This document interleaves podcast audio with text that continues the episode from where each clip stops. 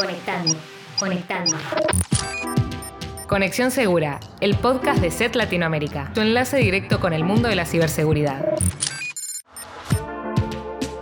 Bienvenidos y bienvenidas a un nuevo episodio de Conexión Segura. Yo soy Juan Manuel Arani, como siempre me acompañan Cristian Alibravo y Sonia Domínguez Walsbrod para hablar en esta oportunidad sobre la Dark Web, un tema que genera mucha curiosidad y que está muy vinculado a la evolución del cibercrimen a partir del crecimiento de los mercados clandestinos en estas áreas de Internet durante los últimos años.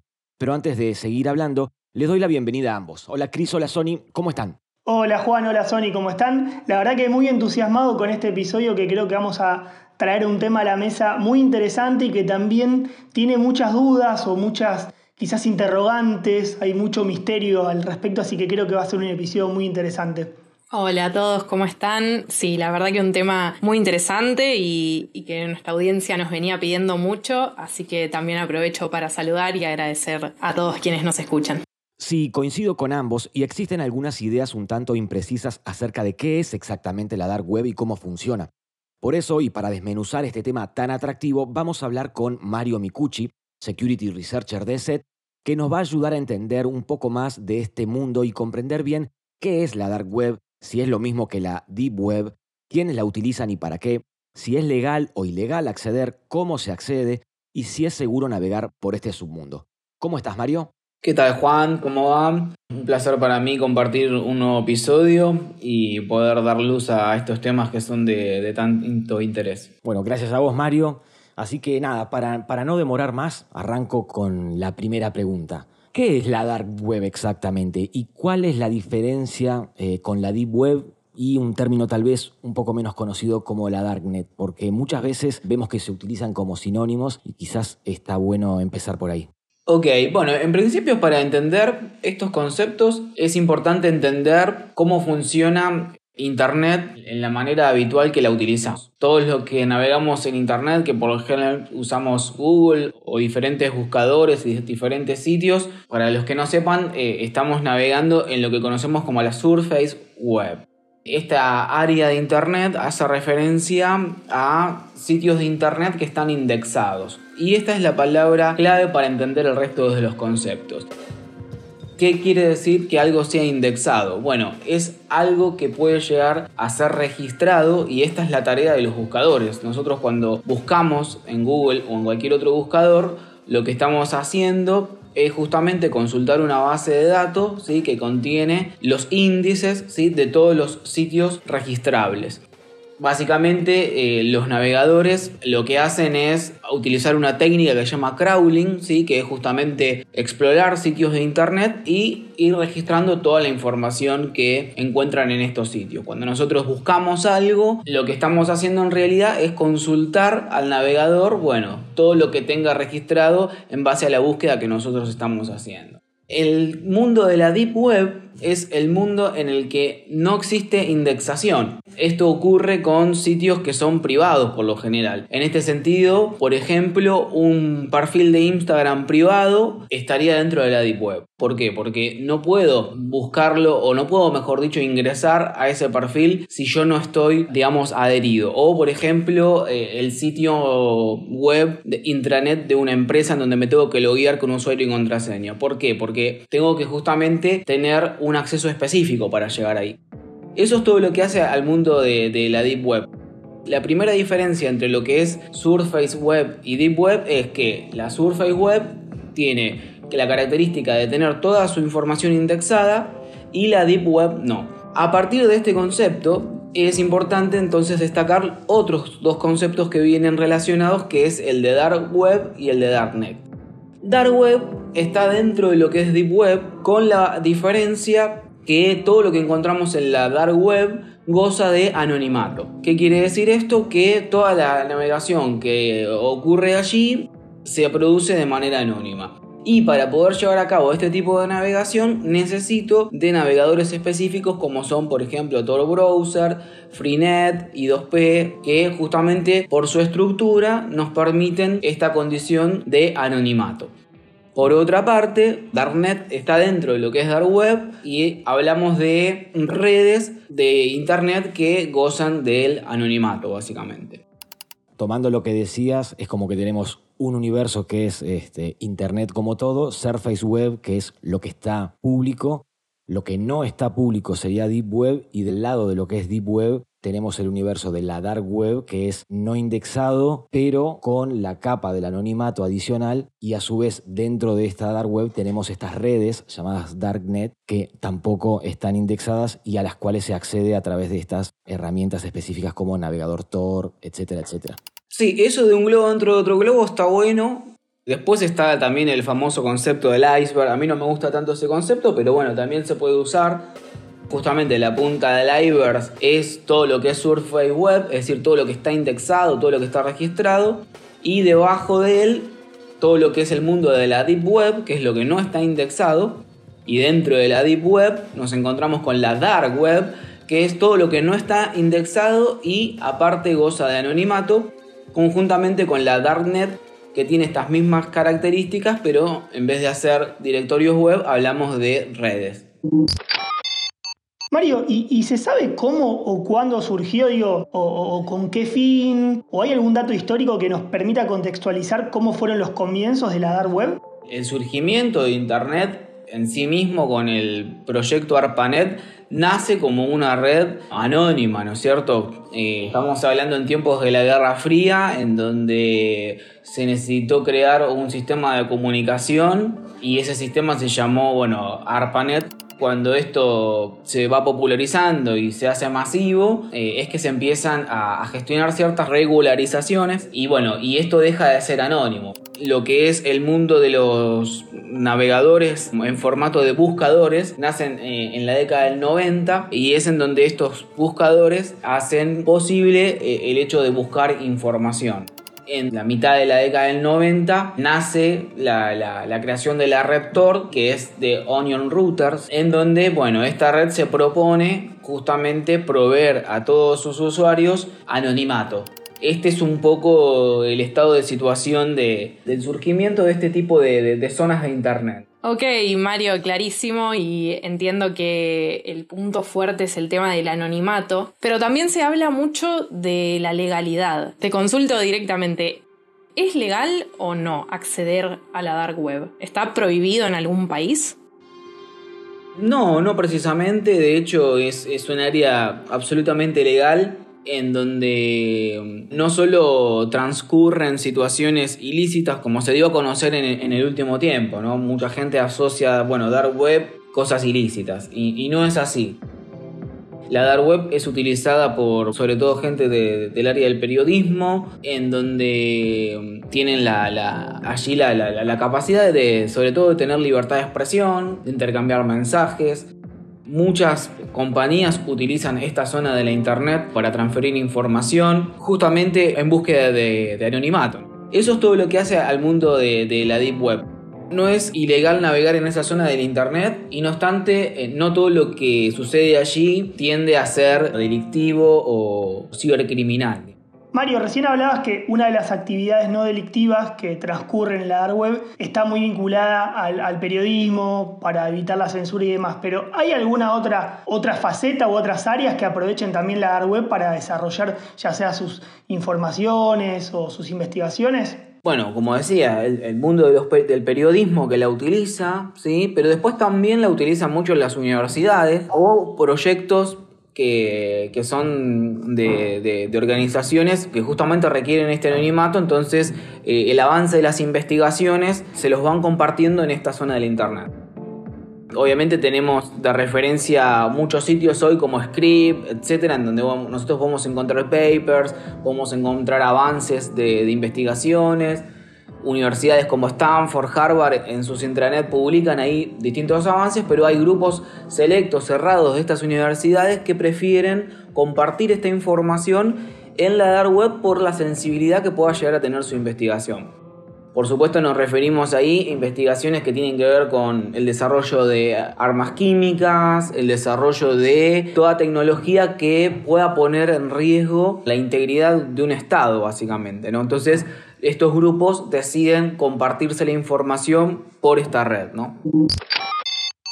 Es legal acceder a la dark web, pero lo que sale más a la prensa o a la luz muchas veces o lo que despierta tal vez más curiosidad tiene que ver con historias que asocian a la dark web con lo delictivo o, cuestiones prohibidas, digamos. Eh, ¿Para qué se utiliza bien la dark web o qué otras cosas podemos encontrar allí más allá de las que mencionabas bien hablando de la legalidad?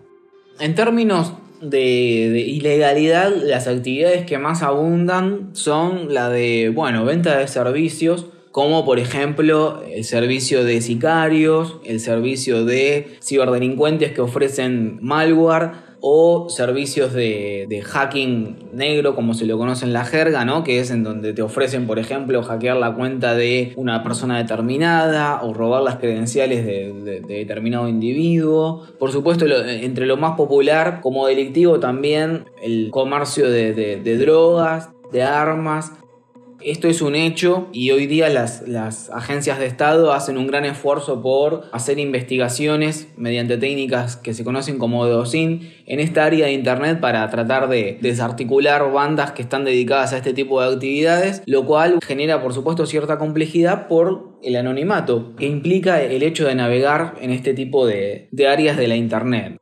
Después hay cuestiones más grises, por ejemplo, la venta de determinados productos que son juzgados desde el punto de vista moral por determinadas sociedades. Con esto me refiero, por ejemplo, a piezas que pertenecen a, o que pertenecieron al periodo de la Alemania nazi, ¿no? Me refiero con esto a una campera, un anillo, una copa, por ejemplo, que son todos productos que en los e-commerce tradicionales están prohibidas su comercialización, pero que en esta área de la internet, por justamente existir este anonimato y esta libertad, se pueden adquirir.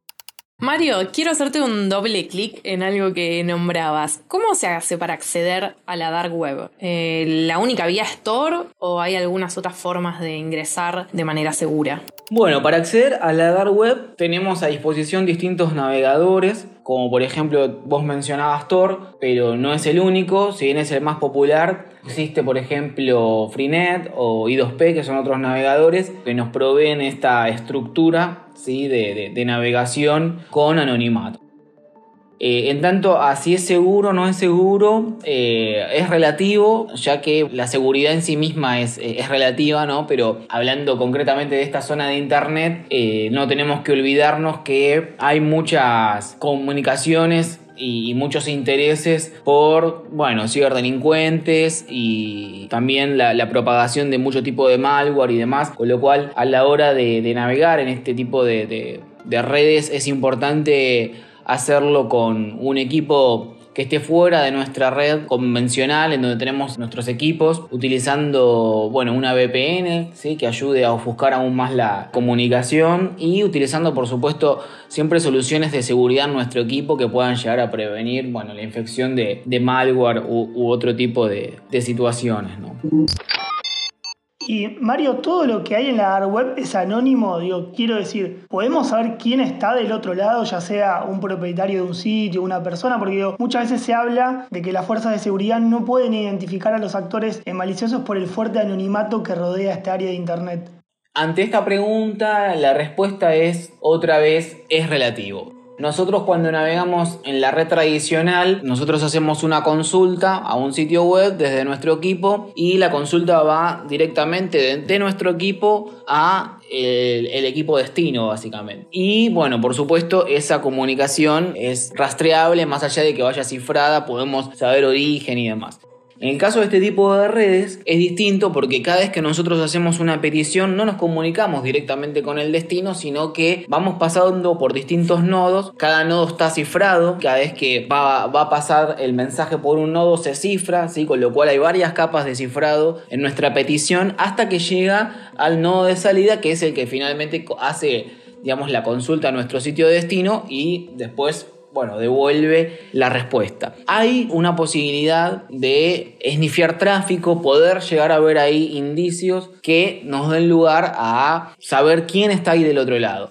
Es difícil, es muy difícil. Requiere de muchos insumos, requiere de muchos insumos. Por supuesto, todos recursos que fuerzas de seguridad podrían tener perfectamente. No quiero decir con esto que es vulnerable, pero que sí hay una luz de posibilidad y que de hecho muchas agencias trabajan arduamente para llevar a cabo este tipo de tareas. Con lo cual el anonimato 100% seguro no existe, pero entonces sí existe en un gran porcentaje y más aún si nosotros utilizamos otros sistemas como las VPNs que bueno ayudan aún más a ofuscar nuestra identidad en la red a la hora de, de navegar. Es cierto que es difícil y bueno, y hay muchas capas de cifrado que se deben, se deben alterar para poder llegar a, bueno, develar estas comunicaciones. Y, bueno, y hablando un poco de cifrado, eh, sin dudas va a ser todo un desafío cuando, cuando la computación cuántica se desarrolle lo suficiente, porque bueno, eh, es una gran pregunta saber qué va a pasar con todas esas capas de cifrado que para cualquier computación cuántica van a ser muy sencillas de romper.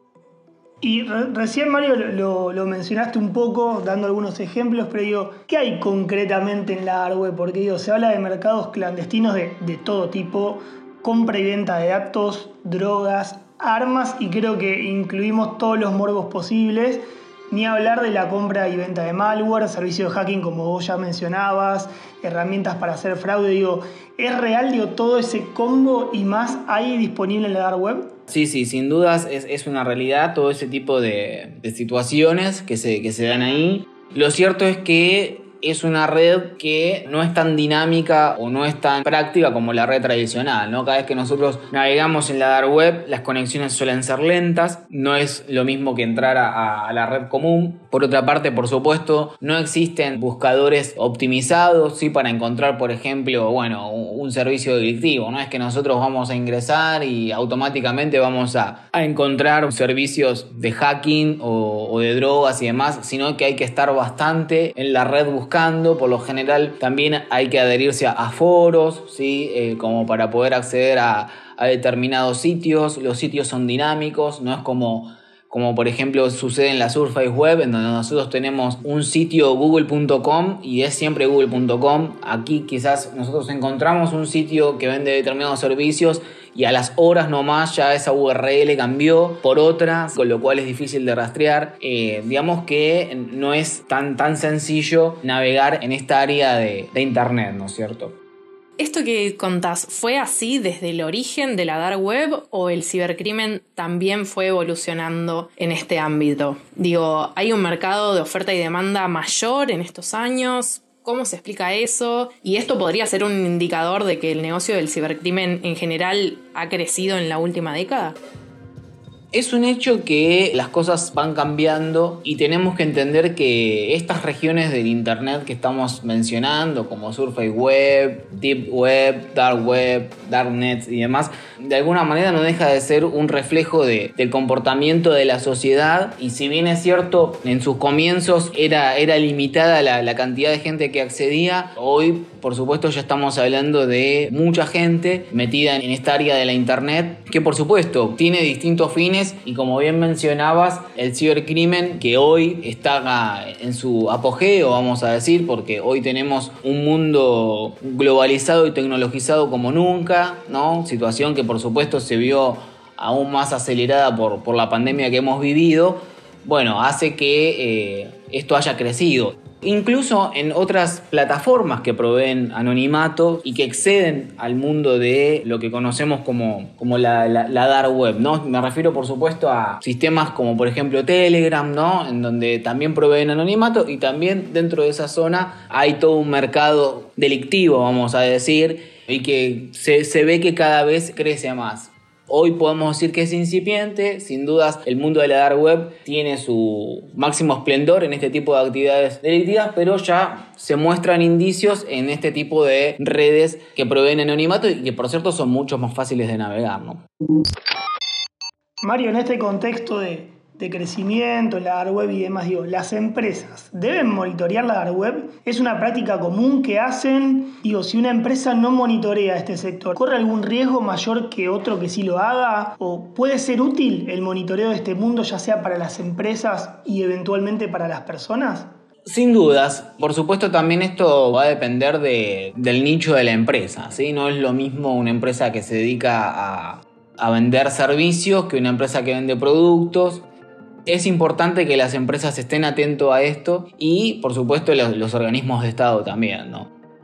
Eh, sin dudas, eh, se ve que cada vez más empresas están involucradas en, esta área de la Internet. De hecho, muchas veces empresas deciden guardar bases de datos de clientes en esta zona de la Internet para poder garantizar el anonimato y esto cada vez se ve más, con lo cual vemos que eh, ya la dark web no es una cuestión de eh, frikis, ¿no? como se decía en, la, en la jerga informal, sino que bueno, ya cada vez está empezado, empezando a, ser utilizado cada vez más por, por empresas y usuarios finales, ¿no? Bueno, Mario, muchas gracias por explicarnos bien qué ocurre en esta realidad paralela a la web superficial que, como decíamos al comienzo del episodio, está tan vinculada a la evolución del cibercrimen. Y es que la dark web ha dado lugar a un crecimiento exponencial del negocio del cibercrimen en los últimos años. Más allá de que hay estimaciones que indican que es la tercera economía más grande del mundo actualmente, lo cierto es que por año genera miles de millones de dólares a través de estos mercados clandestinos en los que se compra y vende todo tipo de información que es aprovechada por cibercriminales para después lanzar sus ataques.